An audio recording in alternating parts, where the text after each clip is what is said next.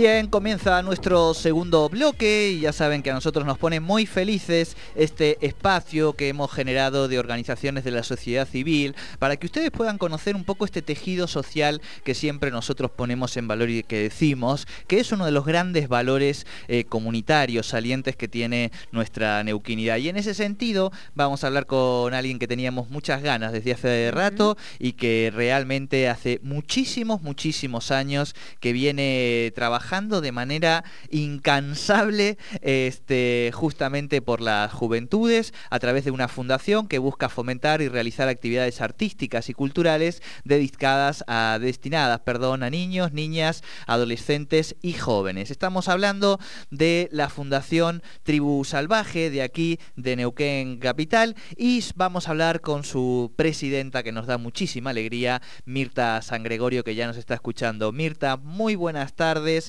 Bienvenida a nuestro espacio de organizaciones sociales. Bienvenida a Fundación Tribu Salvaje. Gracias, Jordi. Y gracias, Sol. Que sé que anda por ahí seguramente.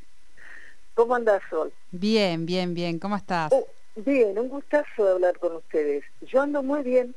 A pesar de la pandemia, puedo decir que ando bien, me cuido y, y trato que todos los días sean más lindos.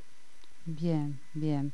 Bueno, eh, ahí decía un poco Jordi, ¿no? Nosotros tratamos, este espacio para nosotros es sumamente especial e intentamos de que vayan pasando eh, muchas de esas eh, héroes anónimos, héroes y heroínas anónimas que, que, hay en nuestra región. y hoy le decía a Jordi cuando me dice, hoy vamos a hablar con, con tribu, tribu Salvaje, yo dije, qué lindo, o sea, porque bueno, tuvimos la oportunidad en algún momento de cruzarnos con este proyecto, de poder conocerlo en profundidad y la verdad que me puso muy contenta y, pensaba, digo, bueno, vamos a dar a conocer esto hoy en la radio.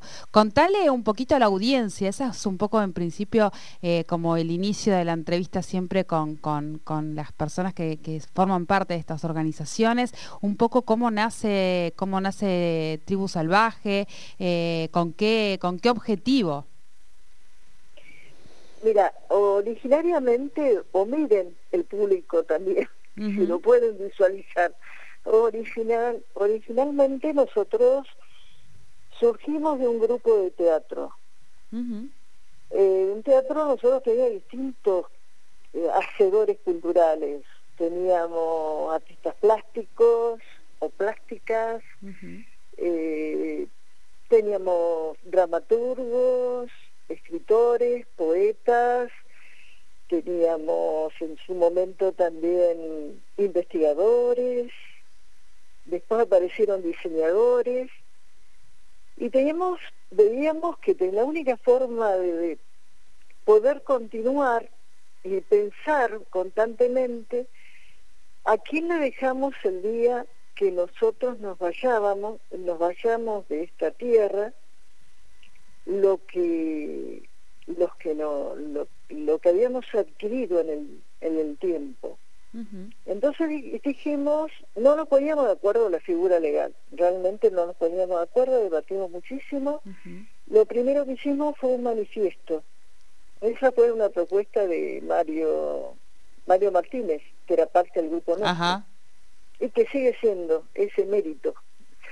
Eh, dice bueno tenemos que hacer un manifiesto a partir de una definición de manifiesto que hicimos, empezamos a, donde, bueno, ponemos hincapié a los hacedores culturales, léase no solamente a los artistas, sino a los ebanistas, a los que tienen oficio, al conductor, al buen panadero, y empezamos a delirar y ahí nace, yo lo único que le pedí que, que tengamos en cuenta que el, presente y el futuro tienen que ser para niños adolescentes, darle una orientación, o sea, eh, no alimentar panzas, sino alimentar cabezas. Esa fue la, el eje central, no darle instrumento, otra forma de relacionarse. Bien. La realidad es que teníamos que buscar un espacio donde trabajar y yo tenía un garage quincho grande estaba casi sin terminar y no encontrábamos y no teníamos plata para pagar. Dijimos, bueno, vamos a funcionar acá. Así que adaptamos todo en ese momento y ahí empezamos a trabajar. Y estamos rodeados de barrios que son vulnerables. Yo había trabajado muchos años en la Escuela de Bellas Artes con niños adolescentes y empecé, empezamos a proyectarnos también en zonas vulnerables de trabajo. Y ahí nace Tribu Salvaje con una figura que discutimos mucho tiempo, porque si éramos cooperativas, si éramos asociación, si éramos... Y yo digo, mira, lo único que no quiero es que los gobiernos o elementos políticos partidarios en una asamblea nos se dé vuelta a todos los objetivos que nosotros claro. nos proponemos. Y entonces sacamos la palabra de fundar, fundir, funcionar, o sea, buscar toda la resignificación y todos estamos armados tipo casi como cooperativa, o sea, el funcionamiento es cooperativo a la larga. Acá, bueno, me toca a mí durante tanto tiempo ser presidente, pero espero que en cualquier momento no lo sea más. Eh, y bueno, y entre esos tantas cantidades de cosas, bueno, nace, por ejemplo, el conversatorio de poetas. Primero nace también, bueno, los grupos de teatro que ya lo teníamos como tribu salvaje, pero luego nace el PROA Patagonia, pregunta interrogante, ¿qué ser patagónico? Y ahí se suma con más ahínco Mario Gersek, eh, eh, Mirabete, Carlos Mirabete, y se hace el primer PROA Patagonia en la Universidad Nacional del Comahue, donde participaron artistas plásticos, investigadores de, de, los pueblos originarios. Después se hace el segundo y se va haciendo con capacitaciones y profundizamos las capacitaciones. Pasaron los años y seguimos haciendo los conversatorios de poetas. No, sí, fue para cuando cumplimos los 10 años, pues después nos agarró la pandemia. Eh, empezamos, continuamos con eh, la llamada al paisaje, continuamos con el PROA Patagonia y ya habíamos construido una radio comunitaria que se llama Radio Navegante. Radio Navegante, sí. Radio Navegante, FM Navegante. Que, bueno, un poco el eslogan que tiene Tribu Salvaje, que navegamos todos el mismo río y, justo había dentro del grupo nuestro un chico que estudiaba geografía y nos cuenta que el océano Atlántico estuvo en la zona de las bardas nosotros estamos ubicados en bardas soleadas, al lado de nuestros vecinos de Cordón Colón, o sea, Islas Malvinas, y rodeado de bardas. Claro. Y bueno, por eso sale el nombre de Radio Navegante. Y empezó por un joven que venía de Roca, que estaba estudiando profesorado de, de comunicación y tenía que hacer una experiencia de radioteatro y nos vino a ver a nosotros porque le habían dicho que nosotros estábamos trabajando. Y ahí nace la radio, que lo largamos, me acuerdo que fue... ¿Eso en qué año fue, Mirta? ¿Eh? ¿Eso en qué año fue? Esta, esto fue en el 2000 11. Este año cumplimos 10 años. Que es Nicolás Quesada López, que es camarógrafo de radio de Canal 7. Él vino con esa propuesta cuando era estudiante. Nicolás, Nico Torres. Nico Torres. Claro, que el, que el papá... No, no, no. No, no, no. Nicolás Quesada, Nicolás Quesada López ah. es el camarógrafo de Canal 7.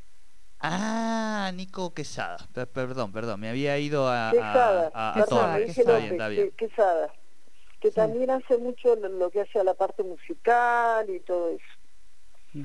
Era un chiquito recién, recibido, salió de la secundaria y había empezado ciencias de la comunicación. Esa fue la primera experiencia que tirábamos, me acuerdo, con esa locura yo me fui a Córdoba a una capacitación que dio la Red Nacional de Medio Alternativo, que se iban a hacer los transmisores.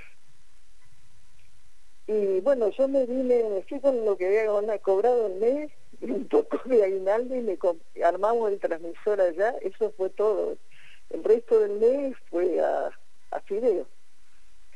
y, traje el transmisor bajo la bajo el brazo y una antena que cuando la instalamos quedaba colgada a través de la ventana. Esa fue la primera transmisión que se dio. Ahí nos llegó mucho Soco. ¿Quién? Soco, Soco, Soco. Ah, Cuidando el carril. Sí. Que fue colaborador nuestro. Y con él hicimos todo el relevamiento. ¿Qué señales estaban ocupadas? ¿Qué lugares estaban liberados como para poder tomar? ¿Te puedes imaginar? Hicimos la nota al CONFER, porque en esa época estaba el CONFER todavía, pidiendo la reserva del espacio para que y autorización para que nos den la licencia. Y bueno, después estuvimos trabajando con el ASCA, y bueno, ya eh, Radio Navegante creció muchísimo, con programas para, para jóvenes y todo eso. La pandemia nos está sacudiendo un poco en estos dos años que no pudimos hacer las otras actividades que hacemos con los jóvenes, porque hemos trabajado en confluencia, con la escuela 130 136 de confluencia, toda la zona de la parte de confluencia rural, los Pumas, con un grupo que se llama de psicólogos y asistentes sociales que es tercera persona,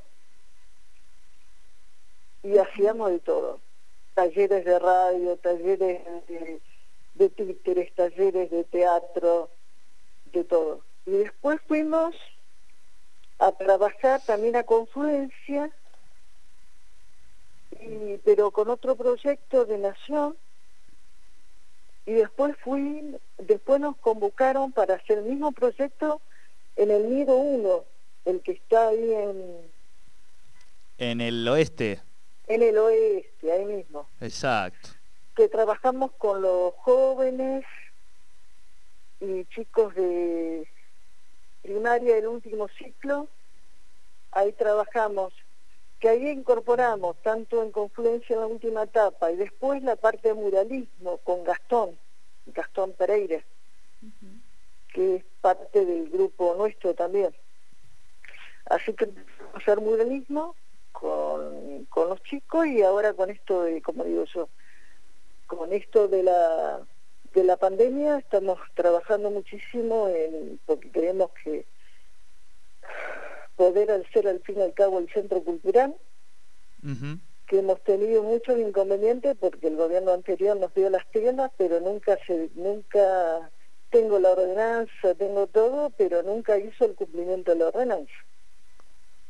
Así que bueno, para construir el centro cultural de oficio, la idea es alternativos desde de algo más recreativo y utiliza de una forma u otra ese, ese espacio que del cual le pusimos muchas pilas, los chicos, por suerte hay un grupo interesante de jóvenes que le puso muchas pilas en, en lo que hace al espacio verde, la naturaleza.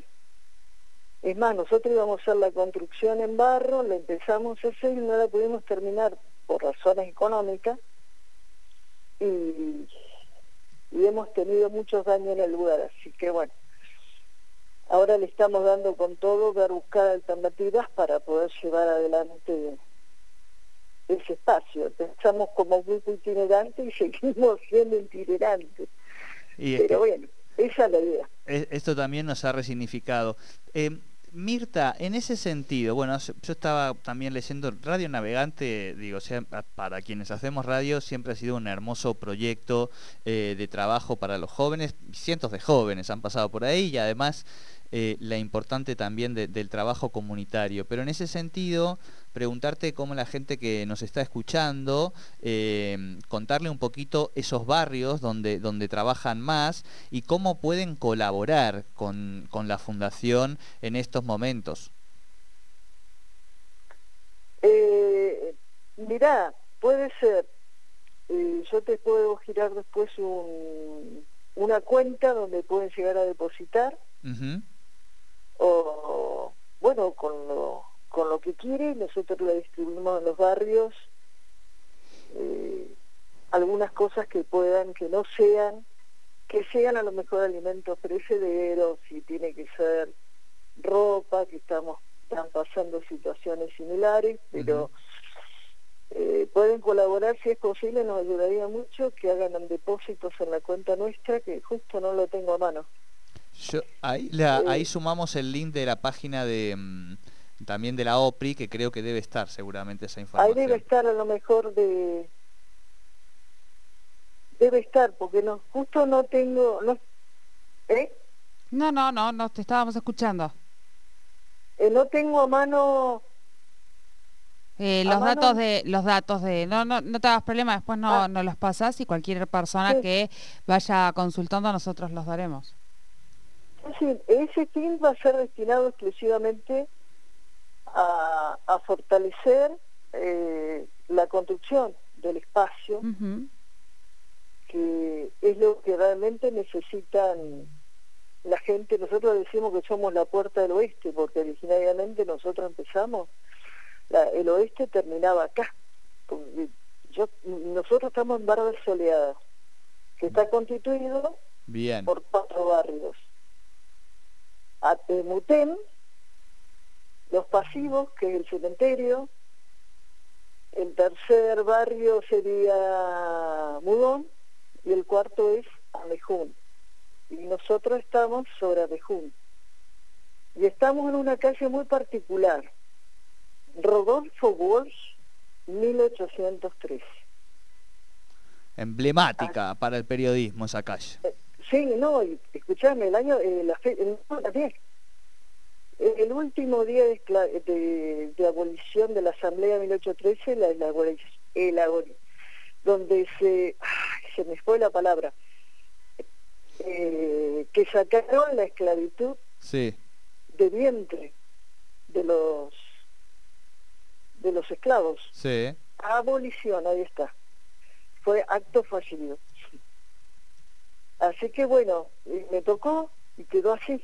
Ese es mi, ese es nuestro espacio. Nos gustaría que lo vayan a visitar, que lo llamen, que nosotros le vamos a guiar por toda la zona y con mucho cariño le vamos a poder entregar. Lástima que no podemos compartir un, café y un montón de otras cosas más por esta pandemia. Claro, pero falta poquito. ¿Qué? No, no, que digo que falta, ya falta menos, ya falta menos para atravesar esto.